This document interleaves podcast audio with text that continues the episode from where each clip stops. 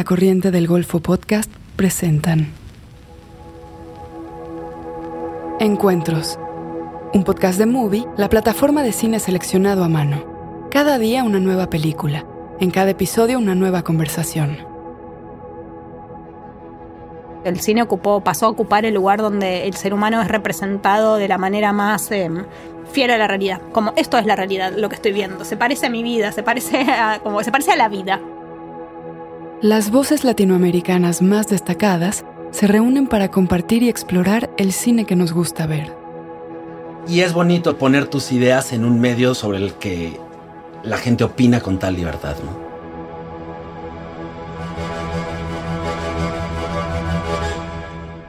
En este episodio se habla de un cine influenciado por el teatro.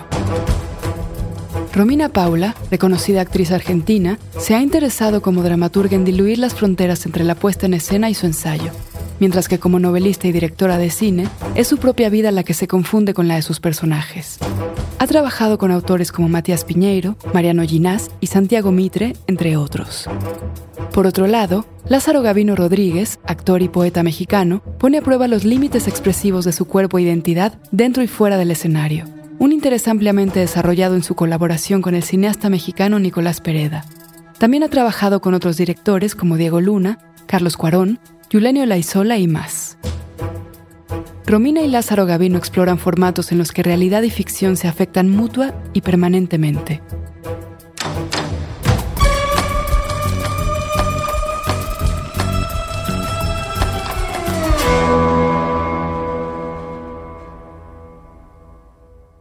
¿Tú dónde estás, Romina?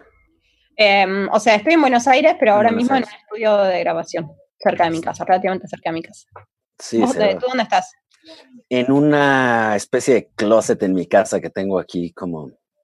Para hacer zooms. Sobre todo para hacer grabaciones. Bueno, puedo empezar yo, Lázaro. ¿Y dónde ves películas en tu ordenador? Tengo un proyector, Ah, pero lo pongo muy de vez en cuando. Y veo pocas películas, en realidad. ¿Tú ves películas? Mira, qué confesión, Lázaro. Eh, ¿sabes? Hace, hace un tiempo, no tanto, eh, entré mucho en el universo de la serie, me comió el cerebro y de la plataforma así accesible, ¿no? Como no tienes ni que volver a poner la contraseña, como, como apretas play, un poco más que te apretan a play por vos directamente. Em, estaba así como en, esa especie de, del cerebro limado de a poquito. Y mm, eh, ahora esto parece una propaganda, pero desde que tengo movie. y juro que no me pagaron por esto. Em, no, no, volví como al, placer de ver películas enteras, pero y, y volví, claro, a, a la sensación de, viste, cuando después de mucho tiempo vuelves a un libro y dices, ah, cierto, sí, claro, es esto, como que esta no da todo lo mismo, como que uno dice, bueno, no me voy a oponer a los tiempos que corren, ahora se impuso el streaming, se impuso la, la serie, está bien, es lo que va, estoy actualizado, puedo conversar, como que eso está bien, pero luego cuando vuelves a- al otro lenguaje, digamos, al de, la, de la literatura y el de las películas de cinearte, por llamarlas de alguna manera, o hechas con amor o por, por- por alguna razón que no es el dinero, Yo, ¿sabes con qué relaciono las películas? Cuando era niño me operaron y, y había todavía uno de estos, no sé cómo se llama, de rentas de video, ¿no? Como de que sí, ibas y alquiler, había sí, alquiler y había pasillos y pasabas y no sé qué. sí. Y entonces estuve dos semanas tirado en la cama y, y mi papá me llevaba tres películas al día Wow. y yo las veía y lo recuerdo como uno de los momentos más felices de mi vida, o sea, como de, como de estar tirado en mi cama viendo tres películas y emocionado por las que fueran a llegar al día siguiente. La vida te sucedía ahí, en la pantalla, en la que no podías vivir. Totalmente, totalmente. Sí, me encanta. O sea, yo lo he tenido Dame un por- segundo. ¿Empieza Sí. a las 14 o...? No, ya empezó, Ah. empezó. Sí. O sea, todo esto ya es. Ok, pues, perdón, yo no sabía. No, no, ok, pero Eh. está, igual lo estás grabando. Eh, no, lo empecé a grabar recién. Y todo lo otro no está grabado. Lo otro no. Yo como no, nadie me hizo un gesto, no, no, no sabía que estaban. Pero no, igual, bueno, ya estamos, no importa. Bueno. Ok. Ahora ya estás grabando, ¿no? sí, Dale. sí. Bien. Seguimos, no, no, como si se hubiera grabado, ¿no? Porque si ni- ni- Episodio 2. La palabra y el cuerpo.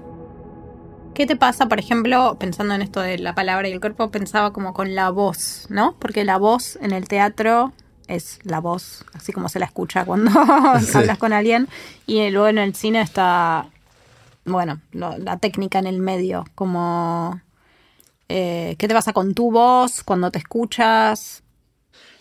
O sea, yo tengo, o sea, es que ve lo absurdos que somos los seres humanos. Yo tenía un amigo en la preparatoria que tenía una mamá que era bióloga y era una mujer muy guapa y joven y era como nuestra ídola. Y aparte Sí. era como muy permisiva con nosotros. Eh, y ella una vez me dijo, tienes una voz muy bonita. Algo así, como un comentario así. Reparo en eso. Reparó en eso y desde ahí mi relación con mi voz es como, güey, soy como poco menos que Leonard Cohen para mí mismo. Es como que yo me oigo y como que Ay, me digo, encanta. claro, tengo una voz poca madre. Si esa señora me lo dijo, güey, pues es, es- Claro, es ya así. está. Ya está. Entonces luego me pregunto así como, ¿qué cosas te dicen y cómo uno incorpora las cosas que te dicen? Cómo a veces un comentario construye tanto una personalidad. Como esta cosa de que gente luego dice como, es que oigo mi voz y no me gusta. Sí. Y yo es como de, a ver, ponme otra vez para oírme bien porque Enamorado de su me estaba, disfrutando mucho los matices. Pensando en la señora bióloga, que parece ahí como la sé, musa que no te sé. descubrió. ¿Tú qué relación tienes? Puedo decir dos cosas. Una, como, como directora, con mis actores, con los actores que dirijo ponerle en teatro. Trato, siempre traté de ir a to- casi a todas las funciones, ¿no? De las obras. Entonces, en gran parte, muchas veces como que no, no los miraba y solamente los escuchaba. Como sentía que en eso podía detectar si estaba pasando o no. Como en un momento empecé a pensar, listo, voy a hacer teatros a ciegas, como que solo con la voz me alcanza, como de Órale. eh, del, del- del- de la vida del actor, de la vida. Y mm, entonces me pasaba también que cuando a esos mismos actores los iba a ver en otras obras de teatro, me agarraba algo como dirigidas por otras personas, algo me hacía en el cerebro de qué hace mi voz ahí, como mm, qué hace esto que me pertenece ahí en manos de otro. Es como algo muy extraño con la voz. Eso en cuanto a los demás, como el timbre, no sé. También es algo que cuando la persona muere, siento que eso se recupera mucho menos. Como que la voz grabada siento que es mucho menos fiel a, a la voz escuchada que la imagen de alguien, como cuando ya no está. Ah, Em, órale. O sea, tú sientes que, es, que en la imagen como que hay algo más, como que se queda algo más esencial de la persona que en la voz. Sí, siento que se, que se recupera más en la imagen que, que la voz. Siento que aunque esté grabada, digamos, no, no es la voz de la persona, como lo del...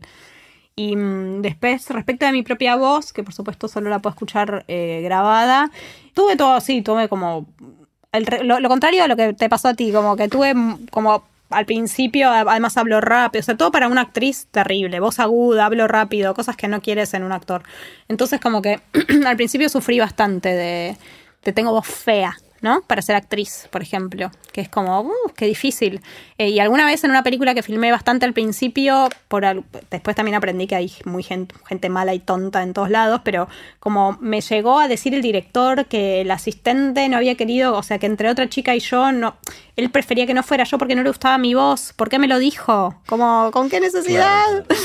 Y entonces yo conviví que al final me había quedado con el personaje además, pero con alguien pensando en el set todo el tiempo, no soporto su voz, que es algo, que es algo espantoso, digo, Claro, claro, alcanza claro. Con, con uno mismo para censurarse, con que mi voz era fea, como que, em, nada, y me, y me reconcilié, me reconcilié bastante.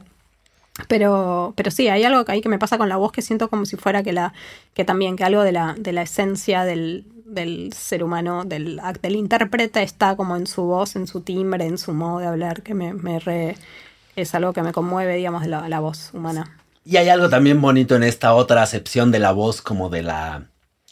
como la, la- la voz de un artista, de alguien que. de la, la manera en la que esa persona se, se enuncia en el mundo. ¿Viste las películas de este Lab Díaz? No, lo ubico, pero no las vi. Todas son muy parecidas, como con los mismos. pero Se repiten a veces los actores, los paisajes, es mucho Filipinas lo mismo. Y duran tanto, o sea, hay unas de seis, unas de cuatro, unas de nueve. Me operé la boca hace nada, o sea, en diciembre pasado. Entonces las veía y yo como entre sueños, medio operado, medio medicado. Y luego se me empezaban a confundir unas escenas de, de una película con otras. Sí. Y eso fue muy fuerte porque por primera vez como que sentí que había como ¿Ves como cuando revisas la obra de alguien así como Sí, más sí. profesional? Que dices, voy a ver la obra de esta persona y a ver qué ha hecho. Estabas con, Así me pasó con y- el señor, estabas en la cabeza de Lab Díaz, todo eso, O sea, en su al, universo. al final dije como, güey, esto es, esto es una obra. O sea, esto sí sentí como... Ay, qué genial. que, güey, me súper emocioné. Como que me volvió a dar una energía de, güey, sí, un poco lo que decías, de volver a descubrir eso de Sí. cierto optimismo de qué, qué ganas de hacer eso, como qué ganas de, de construir ese, esa cosa que juntas se lee de esa manera. A mí me pasó que el año el año pasado no, este, bueno, ya estoy confundida. En este, en este tiempo también eh, la descubrí a Pelin Esmer, ¿la has visto? Una directora turca. Em, No. Está ahí, su, están varias de sus películas, están ahí en movie. Eh, es, ah, es hermosa. Y me pasó lo mismo, me, me vi todas las que estaban como, como ver su filmografía y ver como que es una persona relativamente joven y que vive ahora en la Tierra, también me dio como mucha esperanza, como de eso, gente contemporánea que está haciendo cosas excelentes, o sea... em, no sé, sí, me, me, me gustó mucho entrar en su universo. Y esto que decís de ver muchas películas juntas de la misma persona y entonces vas como entendiendo el recorrido y... em, y ella trabaja como en parte documental y después ficción. Y hay una, en particular hay un documental que se llama The Collector, que es sobre su tío, que es acumulador compulsivo. Y luego hace una, una ficción con ese mismo hombre que ya decís como, uy, qué difícil algo que funciona tan bien en el documental como traspolarlo y hacerlo actuar al tío en una ficción. Y ahí es hermosa la ficción, como que funciona perfecto, toma bien al tío, el tío es un buen personaje y le suma toda una trama con actores em, que es muy hermosa. ¿Y el tío se interpreta a sí mismo en la ficción? Sí, pero está, es, re buen actor, como eso. Deja que lo filmen, que es un montón. Ya, que, que- que ya es bastante. Sí. Y escúchame, hay películas en las que vos te hayas como cierto, como algo parecido a interpretado a ti mismo. Todos, sí, todos. sí, sí, sí. Todo. Sí, sí, sí. La Todo, historia de tu todo, vida. La historia de mi vida, sí, sí. Sí, no, todo lo de Nico es así, yo, yo, yo, yo, yo, yo, Ok. yo, yo, yo, yo. Y lo más parecido, o sea, además como muy... Hay eso también que es bonito que, por ejemplo, ahorita que decía lo de Kiarostami, como en Close Up, ¿te- ¿viste Close Up? ¿Te acuerdas de esa de Sí, el tipo que se hace pasar? Bueno, como que son los, las personas del caso, en las locaciones del caso, interpretando el caso, pero coincidimos en que es una ficción y no un documental, ¿no? Claro.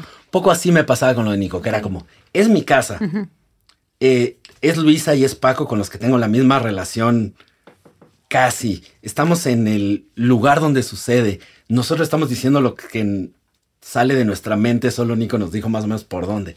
Entonces había algo como de dónde se rompe esa barrera entre lo que consideramos que es un documental, lo que consideramos que es una ficción, lo que consideramos que es verdadero y que es falso.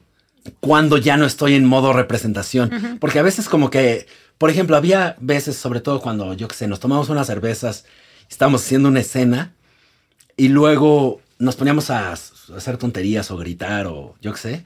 Y en algún momento como que apagaban, como que Nico decía corte, pero nosotros podíamos seguir un Sí. poco con la escena porque en realidad estábamos en otra. Entonces, no sé, hay- algo de eso que me, que me interesa mucho, como de cuándo... Sí, hasta dónde sí, hasta dónde no. Es que ahora que- como Lázaro, que ya no me quiero interpretar a mí mismo, cuando era Gavino siempre actuaba de Gavino. Y ahora aparte de ser Lázaro es que voy a cambiar mi manera de actuar. No, en, mi caso es bastante sencillo. Tengo como justo a mano mi última experiencia, que fue mi propia película, que como que yo actuaba de mí misma de alguna manera. Mi personaje se llamaba como yo. Em, y que em, de alguna manera quise hacer como ese ejercicio, como la deuda conmigo misma de eh, cuando era actriz en películas de otros, de, em, por más que el personaje se pareciera a mí o no, digamos, algo de este ejercicio de intentar estar despojado de la construcción y estar como presente frente a la cámara y, ser. No por ser yo, porque digamos, estaba mi cuerpo y mis voz estaban contenidos adentro de una historia eh, guionada y ficcionada, digamos. Pero sí en el momento presente de la escena, em, tratar de estar, digo, no, no estoy maquillada, no tengo ni siquiera tapaojeras, no sé, como algo de muy de la, a ver cómo soy yo, lo más parecida a mí misma. Por supuesto que después está la, el cine y entonces ahí se produce la ficción, ¿no? Pero como algo del no artificio en el decir ni en el, ni en el aparecer.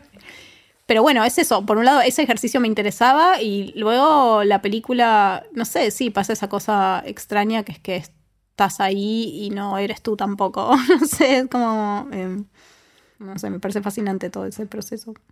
Sí, a mí también me, me parece, a mí me gusta mucho esa, como esa idea de que, de que más bien la transformación sería en la vida. O sea, como que, Ajá. como si en la cámara uno fue, como si en, cuando uno se está interpretando a sí mismo, así como dices, como de lo más, lo que uno pone ahí, como si la máscara que uno escoge es lo que uno es. Porque en ese escoger la máscara, como que se devela algo profundo de la persona, ¿no? Como, Sí. que es un poco lo que pasa en Facebook, eso que hablábamos, como, Sí. como, como, como no es que uno se esconde en una personalidad ideal, entonces no sepamos quién es la persona, sino a través de esa, de lo que esa persona escoge como lo ideal o lo deseable o lo, lo, lo, sí, lo, lo, lo chido, siento que ahí es donde, es- donde revelamos algo mucho más profundo Y que, y que siento que, que eso ayuda al cine, como, como, como no hay, como si es una película donde sabes que está siendo filmada en cierto momento, pues vas a hacer cosas que, que corresponden a esa máscara que, que elegiste para esa ocasión. Y siento que ahí está la revelación. Como si en lo falso estuviera lo verdadero un poquito. Totalmente. Y no al revés, ¿no? Como si no fuera algo. Ah, sí, hay algo que me interesó de lo que leí que vos decías. Ah, hay algo muy lindo. Te cito, Lázaro. Eh, ofrecer a la cámara la evidencia de una biografía, dijiste en algún momento, en algún lugar. Eh, Ah. Y es algo que yo pienso mucho, como de. ¿Qué es lo que la cámara captura del ser humano, del actor? Como que para mí es algo misteriosísimo, porque ni siquiera es el actor en el teatro, sino ni el actor fotografiado solamente, ¿no? Como hay algo que pasa en ese digo, universo del, del ser humano, la cámara, y luego cuando eso se ve, como qué es eso que, qué es esa qué es esa luz que algunos emiten durante un tiempo que siento que también se agota porque siento que no es siempre, o, o por ahí se agota y, y y regresa, ¿no? Pero digo, como, ¿qué es eso que, se, que la cámara le roba al, al actor cuando lo filma o cuando lo mira, cuando lo observa, aunque no sea un actor, a los no actores, ¿no? Que también tantos directores eh, prefieren filmar porque todavía más la esencia no está manejada em, de ninguna manera, no hay una opinión sobre sí mismo. em, no sé, me, me sigue pareciendo muy, muy, muy fascinante. Como ahora también viendo películas viejas que fueron filmadas en fílmico, ¿no? Algo de ese grano tan perfecto que es como hiperrealista de lo nítido que se ve cuando está bien el foco de, del grano del, del, fílmico. ¿Qué es eso que se le roba al alma?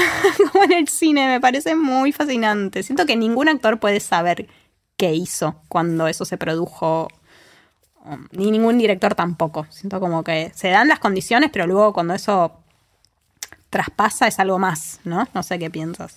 Sí, no, totalmente de acuerdo. No sé qué es ese misterio. O sea, a mí lo que me, lo, justo como lo que me, con lo que me peleo yo un poco es con esa idea de que podemos controlar eso. Porque siento como, no sé, tú conoces a alguien en la vida real y pues todos intentamos como emitir ciertos signos para que la otra persona los lea, normal, ¿no? Sí. Los signos que consideramos correctos o que Sí. aprendimos que eran los que, la impresión que queremos dar. Pero lo que es evidente es que la otra persona está viendo otras cosas. Claramente, que no O sea, podemos nunca saber cuáles nunca eran. controlar. Sí. Y que hay algo que. Y, y lo que acaba haciendo que las personas como se sientan, digamos, atraídas a nosotros, o nos rechacen, o se interesen, o lo que sea, tiene que ver con esa otra parte, ¿no? No con. Sí, No con que alguien diga, como, como dijo Walter Benjamin, Sí. no sé qué, no sé qué, es como. Claro, es otra cosa, es como algo que está como impreso, como, como una tristeza o una alegría o una curiosidad o una... Y, y en ese sentido siento que eso es lo que ve la cámara, como lo que ve es algo, algo que te pasó durante mucho tiempo y que estás como arrastrando y todos estamos arrastrando esa, esa, esa vida que nos tocó vivir o que imaginamos que estamos viviendo y que eso no hay como maquillarlo, no hay como... No sé. Sí, eso que- que... decía, sí, no, perdón. Que, no, no, no, nada más que trasciende un poco el personaje y las intenciones de, de quien actúa, ¿no? Totalmente. Y por eso hay, yo que sé, ves a Isabel Huppert y donde la veas, pues es muy eh, perturbadora. Porque es algo que tiene esa mujer, ¿no? Como que Sí. le pertenece. No, no Sí. es como que, ay, voy a ser un personaje muy calmado y simpático. o sea, suerte, amiga, no sé, Sí, sí. no sé. y sientes que esa información, como que cuando tú actúas, si estás ahí siendo filmado, puedes, o sea, algo que eso que decías de la biografía, como puedes hacer un ejercicio que te haga estar disponible, no siempre te funciona, a veces y otras no, como... Mm, No sé, bueno, pero no, no sé, no, lo- no, lo ten- no lo tendría tan pensado. O sea, siento que uno puede, por lo menos, intentar no ocultarlo. Ok. Como, como que hay gente, yo que sé, que tiene como una, una conciencia muy clara de cómo es vista desde afuera. Y más que en los actores, me ha pasado como en gente que se dedica al modelaje. Sí. Como que hay algo que tienen muy controlado de Sí. cómo son percibidas y, y siento como que, que eso sí dificulta que entres. Claro. Como que sí alcanzan como a generar cierta como coraza de, de, de esto es así. Entonces se vuelve medio plasticoso, pero medio impenetrable. Es interesante también, pero por lo menos creo que uno podría como decir, bueno, por lo menos voy a intentar no ponerme ese Sí. encerrarme en ese caparazón.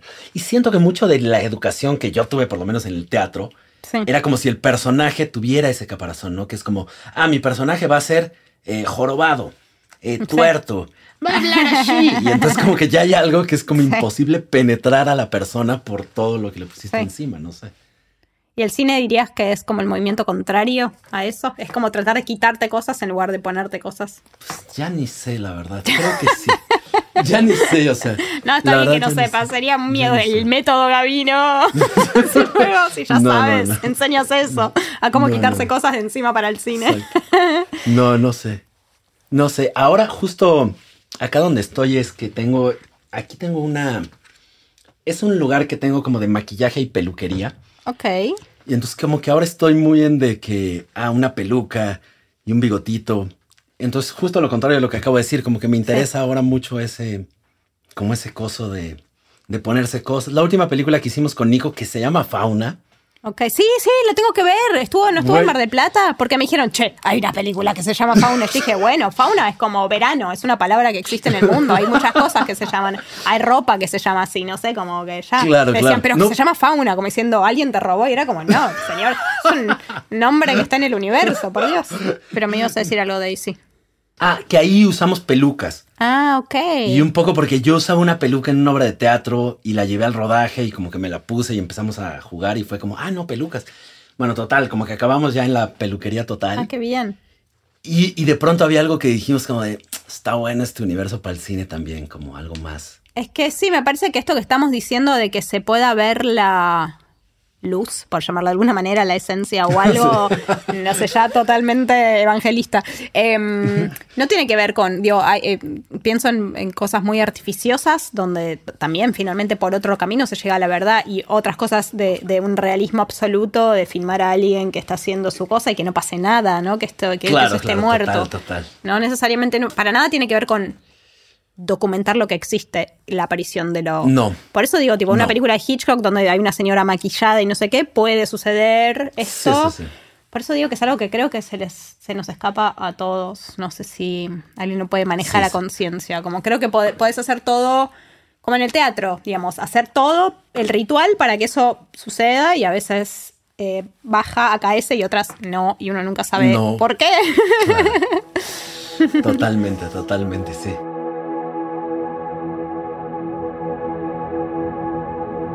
Intermedio. Movie, la plataforma de cine en línea que presenta una selección con curaduría. Películas increíbles, interesantes y hermosas de todo el mundo. Obras maestras del cine, retrospectivas de directores, programas especiales, estrenos exclusivos y selecciones de los principales festivales de cine del mundo. Siempre hay algo nuevo por descubrir. Para ver lo mejor del cine en streaming, visita movie.com diagonal encuentros y prueba Movie gratis durante 30 días. Esto es mubi.com diagonal encuentros para obtener 30 días del mejor cine gratis. En este espacio, Romina Paula y Lázaro Gavino Rodríguez hablan de algunas de sus películas favoritas. ¿Quieres empezar? Me ocurren, se me ocurren dos, tres. ¿Puedo decir tres? Todas de distinta calaña. Mm, Voy a la más vieja, que hace poco volví a ver eh, el, el amigo americano de Wim Wenders, em, que era mismo, creí que ya la había... eh, Esa es otra categoría, películas que creí haber visto y no vi, em, que ni siquiera son, que las vi y las olvidé, eh, y no la había visto. Eh, nada, me pasó, o sea, me, me- me fascinó mucho, o sea, me pasó algo muy especial con Bruno Gantz, como con verlo joven, pero verlo ahora yo de más grande, porque, digamos, había visto las salas del deseo, pero yo siendo muy joven, como que hay algo de la dimensión de lo humano que no, que no capturaba.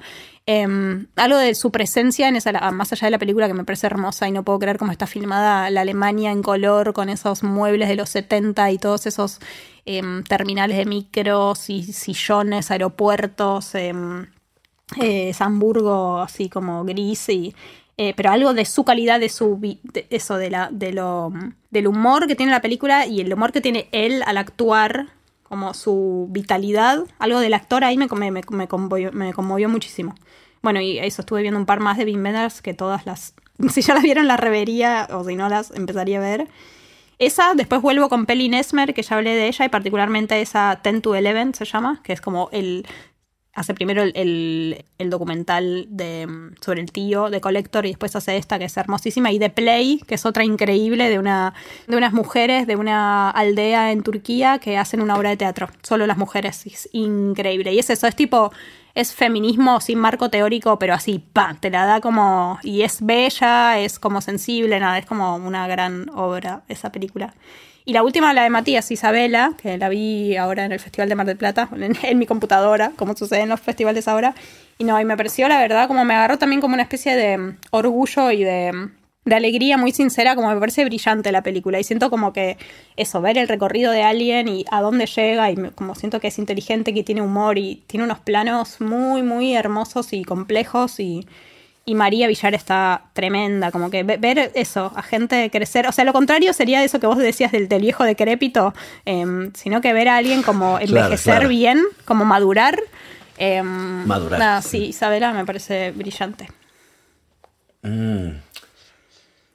Bueno, yo también voy a ir por tres. porque- Dale, por favor, no me dejes sola. o sea, porque, porque ya te. eh, yo vi hace poco eh, la película de La Diligencia, este western de John Ford. No, no lo podía creer de la belleza de la película. También no podía creer lo difícil que era pensarlo hoy en día. O sea, hay una representación de, de los indios americanos. O sea, que es una película muy difícil de, de ver bajo cierto lente hoy en día. Sin embargo, es de una belleza y de una sencillez, como de unas, no sé, no sé, me, me dejó muy deslumbrado, muy deslumbrado, o sea, realmente me mató. Luego recomendaría esa sin duda, o sea, a todo vapor. La de Close Up, porque es mi película favorita. y siento que es que no puede haber tanta. Siento que es una película que, en la que como que toca todos los temas que me gustan. Alguien que se hace pasar por otra persona, unos que están. Hay un crimen, o sea, todo, todo me gusta, todo el universo me gusta, el mecanismo me gusta. El mundo, Irán es un país que me, que me intriga completamente. Entonces, no sé, hay algo también de viajar a un Ah, paisaje es que nunca he hermoso. ido sí. pero que me encantaría como... Si yo me tuviera que quedar tal vez con una película, ya sabes, la típica de voy a una isla desierta, me quedaría acá tal, tal vez con Sí, eso. sí, te quedas con esa. Y la tercera película, chal, los debí de haber pensado antes, no sé cuál. Una de Nicolás, una de las de ustedes. Es que salgo en todas, está un poco... Eh, ah, no, bueno, no, sin duda esa. Tal vez si me tuviera que llevar otra película, sería esa de Botrabail. Sí, De, de Claire Denis. Claire Denis. sí, ella también. Qué buena película, ¿no? Me la llevaría a Claire Denis Esa a la película. Yo también, yo también. Sí. Sí, esa película me, me, me marcó. Segunda parte. El otro día leí que Atenea sale de la cabeza de su padre Zeus porque éste se come a su madre Metis embarazada de ella. Pero Atenea no solo no muere la muerte de su madre en el vientre de su padre, sino que vive y nace para partir la cabeza de su padre en dos y al mismo tiempo convertirlo en mamá. Si esta no es la revolución de las hijas, ¿qué será? Acabamos de escuchar un pequeño fragmento de la ópera prima de Romina Paula, de nuevo otra vez. Me concierne bastante la manera en la que el mundo se mete a las películas. Ajá. O sea, como que pienso mucho en eso. Y, y no sé cómo sea, o sea, más bien te quería escuchar un poco porque siento que para mí en mi juventud, o sea, como que cuando yo tenía 20 años, siento que el mundo, pues como que todo el mundo éramos medio de izquierda, pero en realidad no había nada muy bien a qué sumarse. Eh, luego fue el levantamiento zapatista, que, que en México fue como marcó un momento. Pero era un, un movimiento difícil de sumarse porque era un levantamiento indígena, Sí. porque sucede en otro. O sea, era como difícil relacionarse con eso. Siento como que así creció un poco mi generación aquí en México, mi generación artística, digámoslo. Y siento que ahora, desde hace, no sé, cuatro años tal vez, o no sé cuánto, la verdad, pero hay movimientos a los que la gente se ha sumado de manera masiva y que ya son inescapables, ¿no? Eh, como que el principal es la, los movimientos feministas y sus varianzas, sus múltiples Sí, eh, sí. derivas. Los feminismos. Los feminismos, Sí. exacto. Y, pero también como hay todo un movimiento sobre la, la identidad racial o la manera en la que la raza opera en la sociedad, pues siento que hay muchos movimientos concretos a los que la gente nos sumamos o se suman o lo que sea de manera ya muy activa en la vida y que ya forman parte. sí. Y yo me he interesado mucho, o me, me viaja mucho, cómo, cómo eso se empieza a meter a las obras y cómo y qué tanto cómo cómo opera ese fenómeno, cómo opera algo en lo que crees fervientemente, crees fervientemente en eso en tu vida, te realmente te concierne, te atraviesa, te y cómo eso se relaciona con la creación de obras artísticas.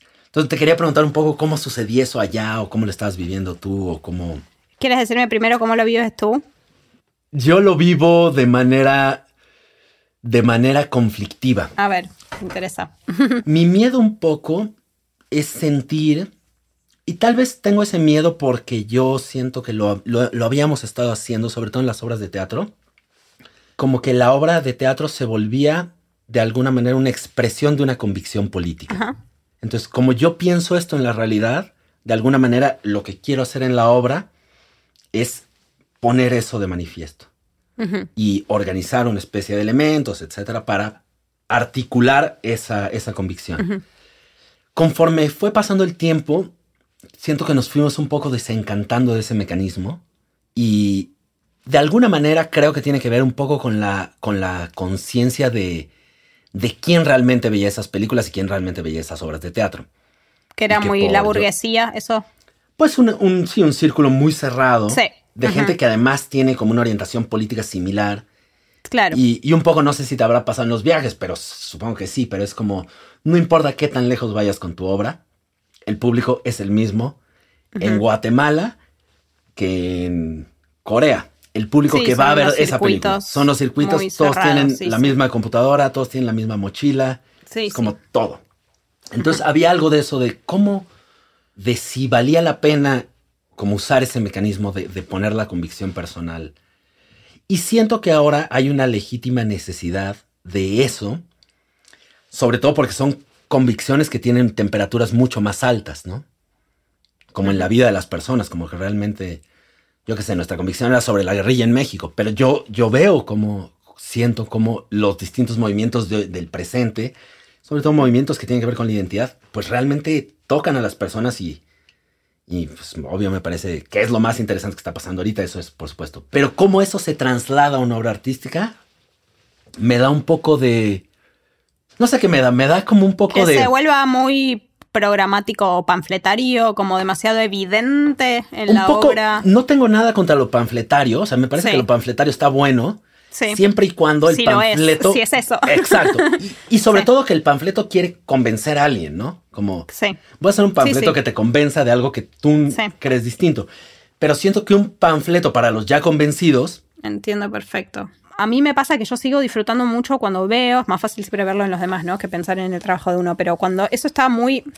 No, no que esté velado, pero que sea realmente algo que subyazca y que no esté nombrado. Cuando está nombrado, siento que queda en la superficie, que también puedo por momentos disfrutarlo, pero cuando eso subyace mucho, eh, siento que atraviesa más capas y, y permite siento que, que genera más experiencia, que si me dicen solo al cerebro una palabra como cómo la tengo que pensar, me queda aquí. En cambio, si atraviesa más capas, si estoy viendo una experiencia de un ser humano y entonces a partir de ahí llego a la conclusión de que en realidad, como si está mucho más velado, siento que me, que me toma todo el, como todas las capas y todo el Sí, cuerpo y se convierte en experiencia y siento que desde ahí sí se puede producir como un cambio, una pregunta, una pregunta, un cambio es un montón, pero una pregunta. Pero no sé, también muchas veces pienso que la ideología en realidad no es la que finalmente la ideología que uno tiene no es la que uno quiere tener, sino la que no ve, la que no puede ver, la que tiene como en el punto ciego. Sí, no, total, total, total. Total, sí, no sé, pero pensaba, por ejemplo, como en, o sea, yo sé, siento que mucho de lo de Lucrecia tiene esa cosa, como de que realmente hay algo que sabes que está ahí, pero no está tan claro. Siento que una misma película puede ser leída por dos personas de manera casi, como, sí, muy, muy, muy distinta. Justo ahora oí una entrevista con ella que está haciendo un documental y sonaba como justo todo lo contrario de eso. Sí, el del policía. ¿Ese? ¿Chocobar? Chocobar, exacto. Vi una entrevista de Chocobar y era como que, como, como que dije, güey, un caso policial donde ella tiene como una cosa muy, muy concreta, una denuncia muy concreta, porque ella para mí era uno de los grandes ejemplos, o sea, no sé, Verastacul y esa gente que realmente, Definitivamente, sí. como de una, de una, de un, que el arte seguía como esa cosa de misterio, ¿no? Como de, es un espacio de, que no podría haber sido otra cosa más que esto. Sí.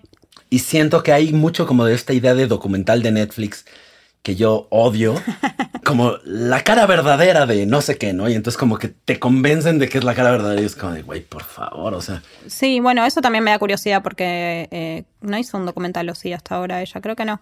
Pero sí, entiendo, coincido con vos en lo que decís de, de sus películas, por ejemplo, pienso en La Ciénaga y es eso, uno dice, em, está bien, como una mirada sobre la burguesía eh, salteña y su relación con los pueblos originarios, no sé, pero la película también tiene como una estructura de, de vínculos y de relaciones donde todo eso subyace y está ahí pero no está juzgado, ni opinado, ni, sí, ni, te, ni te obliga a pensar de una manera.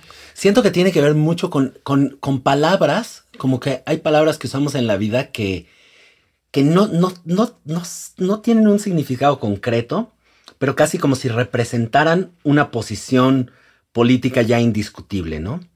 Como si alguien inscribe su práctica dentro de lo de colonial, como que ya tendríamos que entender que eso está dentro de cierto universo que sabemos más o menos qué es, pero no concretamente. Y, y entonces como que eso ya impone una clave de lectura. Y siento que hay algo de eso del arte, que cuando no impone una clave de lectura tan clara, como que siento que le ayuda a, a yo qué sé, como esponjarse, como la masa del pan, ¿no? Sí, y a, y a colarse también siento yo en que poder ser mirada, percibida o experienciada por gente que no piensa igual necesariamente, porque si no, yo siento que si está como muy por fuera ya lo que piensa, como la ideología de un, de un objeto, todos los que no piensen así no van a poder ni siquiera percibirlo, ni van, ni van a querer percibirlo, ¿no? Como que dicen, yo esto no lo voy a consumir. Y tiene algo el cine, o sea, para mí el cine tiene algo como de su lugar en la, en la sociedad. O sea, yo una vez, te- tengo un- uno de mis mejores amigos, es un tipo bastante, como un tifón, como si él fuera un huracán en sí mismo, y él dirigió una película que se llamaba A Tiro de Piedra, y es una película donde hicimos un viaje en una camioneta, eh, él, otro amigo y yo íbamos filmando, y en algún momento íbamos recorriendo en la noche una íbamos en- saliendo de un estado que se llama Chihuahua en México, en el norte de México, y era un lugar que en ese momento estaba bastante peligroso. O sea, era como que había mucha cosa como de, de delincuencia y de cárteles y la chingada. Entonces, veníamos bajando en la noche y él es de estos que no, nunca tienen miedo de nada. Eh, y entonces como que, no, sí, vamos a llegar hoy, no sé qué.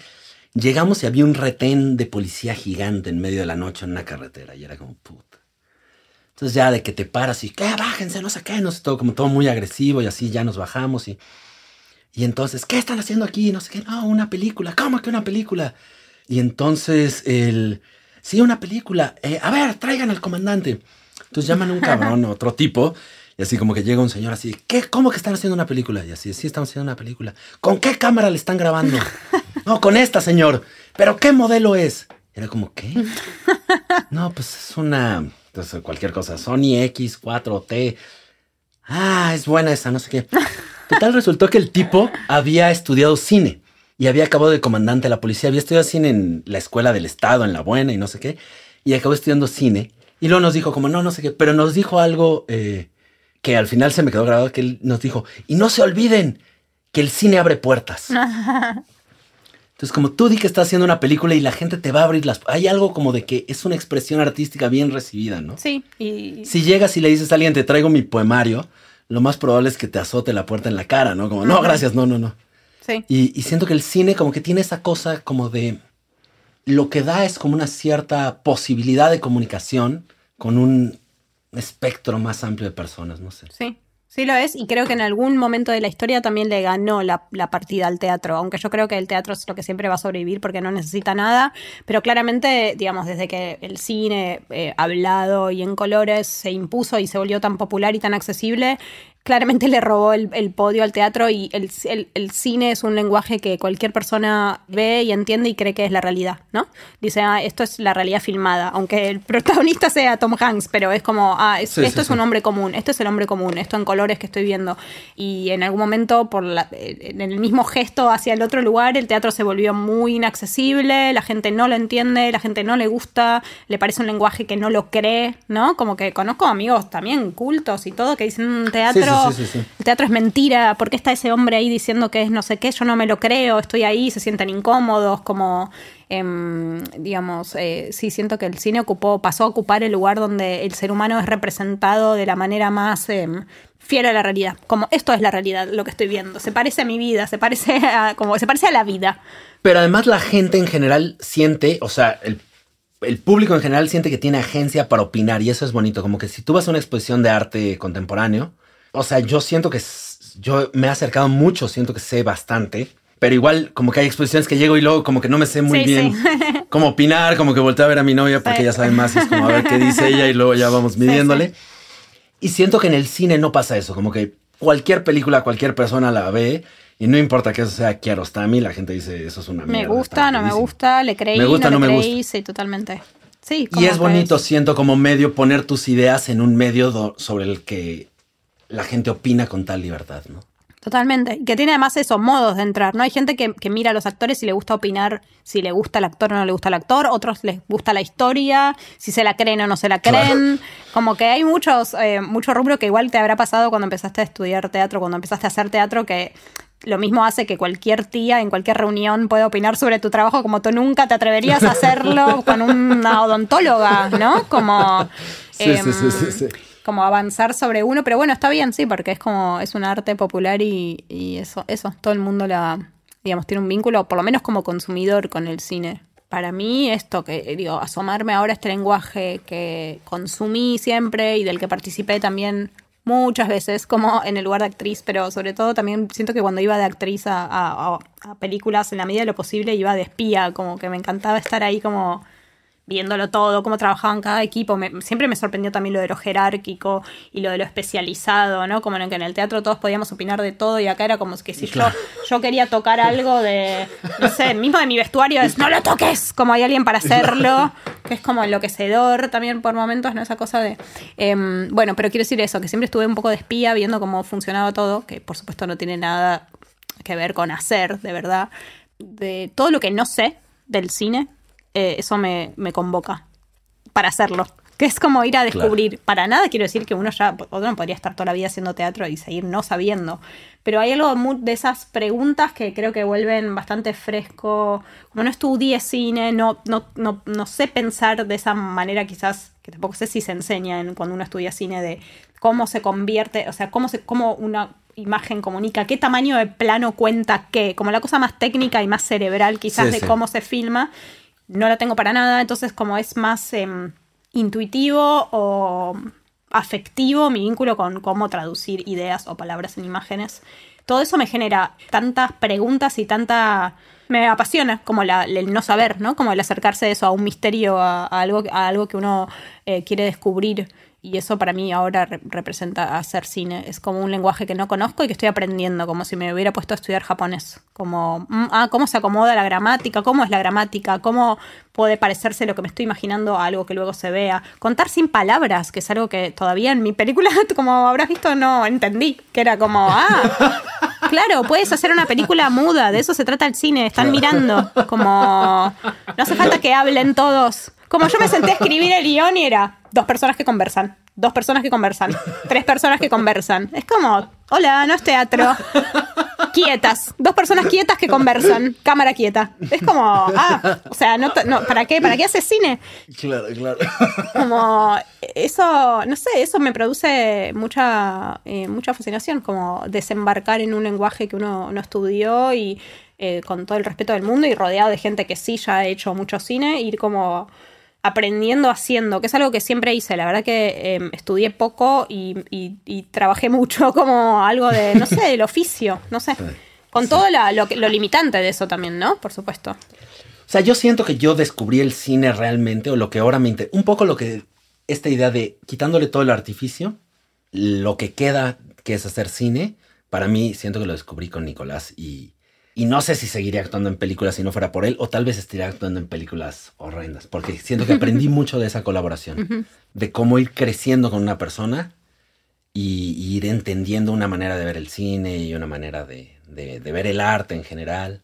Nuestra colaboración siento que se sostiene en que tenemos una amistad muy fuerte y, y como que eso es lo que en realidad como que ha hecho que, que todo esto se sostenga. Y lo que siento que ha sido, o sea, bueno, no, no sé, no sé. Sí, hemos hecho muchas películas, todas partiendo de lugares distintos, yo qué sé. Y, y a la vez es con casi la misma película, con los mismos actores, etcétera. Siempre el- mi mamá es la misma actriz, Luisa es Luisa, etcétera. Pero, pero lo que siento que es un poco interesante para mí en la idea de colaboración, o sea, más allá de, de otras cosas, es esta idea de que, de que es más fácil impulsarse entre varios a cambiar que si estás sola o solo. Como, como esta idea de que en- de empujarse hacia lo desconocido entre, entre más de una persona. Como de eso ya lo hicimos. A ver, vamos a probar un poquito para acá. Entonces, como que una persona ya tiene el compromiso con la otra de no hacer lo mismo. No sé, como que eso me, me, me gusta. Como me gusta la posibilidad de que la colaboración no solo sea un proceso que acompañe la, la vida artística con la vida, la vida vida, sino que además sea la posibilidad de ir avanzando hacia lugares que tal vez en soledad no avanzarías, como cuando eras pequeño y yo qué sé, estabas con una amiga y tenías que entrar a un lugar oscuro y si ibas con alguien pues era un poquito más fácil, ¿no? En cuanto a Matías, para mí también fue muy el comienzo de, o sea, yo estuve más que nada en sus primeras películas, ahora en esta última no estoy, en la anteúltima muy poquito, como que me fui, me fui apagando en sus películas, fui desapareciendo, un, fade out hasta, hasta el negro, hasta el negro absoluto de Isabela donde no estoy, me fui fade outeando de su, de su cine. Pero sí, al principio, digo, yo a Matías lo conocí cuando era muy, muy, muy pequeño y estudiaba cine en la FUC y yo también, yo estudiaba teatro, entonces como fue todo un comienzo con María Villar y con él, de, de aprender a hacer las aprender o empezar eso, a, hacer las cosas juntos, a trabajar juntos y eso, para mí era muy bueno ver a alguien trabajar en un lenguaje que yo no conocía y sin embargo poder también, eso, me sentía mucho más a gusto porque se parecía más a cómo trabajaba en el teatro, que era poder conversar con él, ¿no? No me gustaba tanto que también en paralelo y por ahí tenía, conseguía algún rol en alguna película y entonces ahí iba más como la actriz, donde es esto que no haces nada, hacen todo por ti, tienes que hacer lo que te dicen, aprendes el texto y que nunca me gustó tanto eso, ese lugar del actor. Eh, y como Matías era más ver la cocina de todo y verlo a él trabajar, que también particularmente él con Fernando Lockett, que es el DF, eh, trabajan mucho juntos y mm, por fuera y durante, o sea, el Matías es alguien que busca mucho aparte de que igual tiene toda una cosa de la construcción muy cerebral y previa y posterior, pero en el durante el rodaje es alguien que va buscando el plano, o sea, puede hacer 29 tomas, ¿no? De algo, entonces eh, lo va buscando con Lockett, como Ah, wow. son unas danzas de, de puesta de puesta de cámara muy precisas, entonces le das la carta y acá es el plano, o sea, mucho zoom, no, no zoom, mucho foco, ¿no? Entonces como mucho cambio de... Y entonces son coreográficas, entonces hay que hacerlas muchas veces porque es como si fueran casi planos secuencias y en ese momento pensaba, ah, me gustaría en algún momento dirigir una película cuando sea grande, pensaba. Y luego fui grande ya y no lo sabía aún. De repente ya era ese momento de la señora. Me imaginaba como tenía la fantasía de la señora cineasta em, en algún lugar de mi cuerpo. Y luego ya fui una señora, solo me faltaba. la parte de la cineasta. Sí, no, em, y sí, tenía claramente esa fantasía, de todas maneras, con también como conociendo mucha gente que se dedica al cine, directores, eh, amigos, escritores, guionistas y todo eso, sé, lo arduo que es como sacar adelante un proyecto de cine y he visto amigos como con guiones durante 10 años que dices como, ay, ¿cómo tiene ganas de seguir defendiendo la misma idea? En el medio yo ya hubiese cambiado ocho veces. Cuando te, finalmente te dieron la plata para hacerla, ya ni quieres hacer esa película, es como... Claro, claro, totalmente. Al cabo que ni quería, eh, nada, siempre eso me pareció, y también gente que te decía, no, al final este año no filmo, y decís como, ¿cómo este año no filmo? Y, ni siquiera con la confirmación de que el año que viene sí, como renunciando a años enteros, ¿no? No, parece que recién ahora no, este año y el que viene por ahí tampoco, pero en el, y vos decís, ¿cómo tan largo plazo? Como que nunca me, podría haber imaginado yo soportando ese largo plazo del cine. O sea que en realidad tenía esa fantasía, pero, pero creo que no hubiese tenido la voluntad de, de materializarlo yo sola. Y por suerte apareció, va, por suerte o por mala suerte, no lo sé, pero apareció Dukowski, que es el, el, productor con el que finalmente trabajé, Diego Dukowski, y él había leído una novela, eh, la última que escribí, y me, mm, él estaba como viene, antes trabajaba con Burman y vienen como de una productora muy grande, como de producir cosas muy grandes, y se separaron y Burman sigue más con series y televisión y qué sé yo, y Dukowski como que se fue al revés, como que se fue a algo más artesanal y a como producir proyectos desde cero, como que quería dejar de ser el que pone plata para poder tener como opinión artística, como, como la producción como algo artístico, ¿no? Como que le dieron más ganas de eso. Entonces él me ofreció adaptar al cine, actuar y dirigir como la primera parte de mi última novela. Y yo fui a la cita ya sabiendo que me iba a ofrecer eso y sabiendo que yo no quería eso, eh, pero tenía una, contra, una contrapropuesta que era como una pequeña idea audiovisual que tenía sin eso, ni ninguna, sin ninguna intención de, de llevarla adelante. Em, y te hice como esa contraoferta. Y bueno, y ahí como que empezamos a, a trabajar juntos.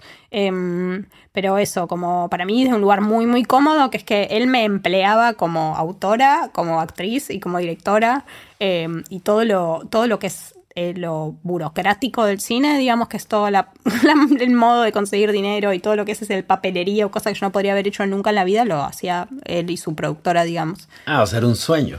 Un sueño, un sueño. sí, claramente soñado. fantástico. Sí, eh, pero porque de verdad yo no tengo el temple para, o sea, no, no, no podría haber hecho la producción de mi película. Sé que, viste, muchos directores son productores, sobre todo en los, en los, son antes que cualquier otra cosa productores de sus proyectos, porque si no es imposible. Sí, no, totalmente, pero yo entiendo, o sea, es eso de, de tiempo de vida, de cómo se vive la vida, o de eso de planear seis años, un rodaje que te juegas todo por el todo en un mes, o sea, me parece así como de locos. No, esas tipo cosas titánicas como hacían, eh, no sé, si Herzog, ¿no? De literalmente mover un barco por una montaña, que en realidad el cine, o sea, eso para mí es como el símbolo de lo que es el cine, como, como mover un barco por arriba de una montaña. Quiero mover un barco por arriba de una montaña, una maqueta. No, voy a mover un barco por arriba de una montaña, con gente que va a morir moviendo ese barco por arriba de la montaña. Es como, eso para mí es el, cine por momentos, me parece una locura.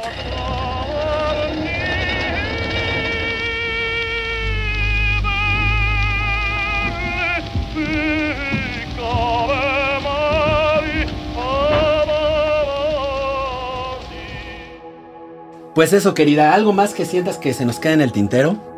Sí, yo estoy bastante atra ya atravesé por casi todo lo que te Por más o menos todo. Sí. Bueno, para nada para decir que se agotó la conversación contigo, podría seguir hablando. No, no, obvio, pero más o menos así yo que sé, sí, no. Bueno, es todo lo que, lo que me interesaba saber de ti. Chao. Encuentros un podcast de Movie, la plataforma de cine seleccionado a mano. Cada día una nueva película, en cada episodio una nueva conversación.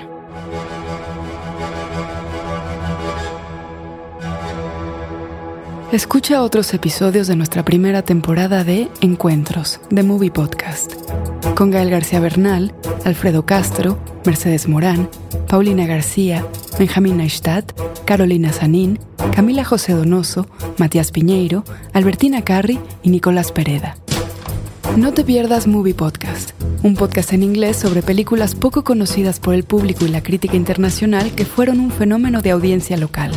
Entrevistas con cineastas, críticos, académicos e historiadores de la mano del reconocido periodista Rico Gagliano. Búscalo en nuestra publicación online Notebook o en tu plataforma de podcast favorita y descubre estas historias cinematográficas únicas en todo el mundo. Esto fue Encuentros, de Movie Podcast, con la participación de Romina Paula y Lázaro Gavino Rodríguez. Idea, F.K. Karel, Sandra Gómez, John Barrenechea y Ricardo Giraldo. Producción, Elvira Liceaga y Ricardo Giraldo. Productores ejecutivos, F.K. Karel, Sandra Gómez, John Barrenechea, Diego Luna, Gael García Bernal y Paula Amor. Sonido, Javier Umpierres. Música original, Andrés Solís. Voz, Elvira Liceaga. Investigación, guion y transcripciones, Andrés Suárez. Asistente de producción, guion y transcripciones, Fernando Peña.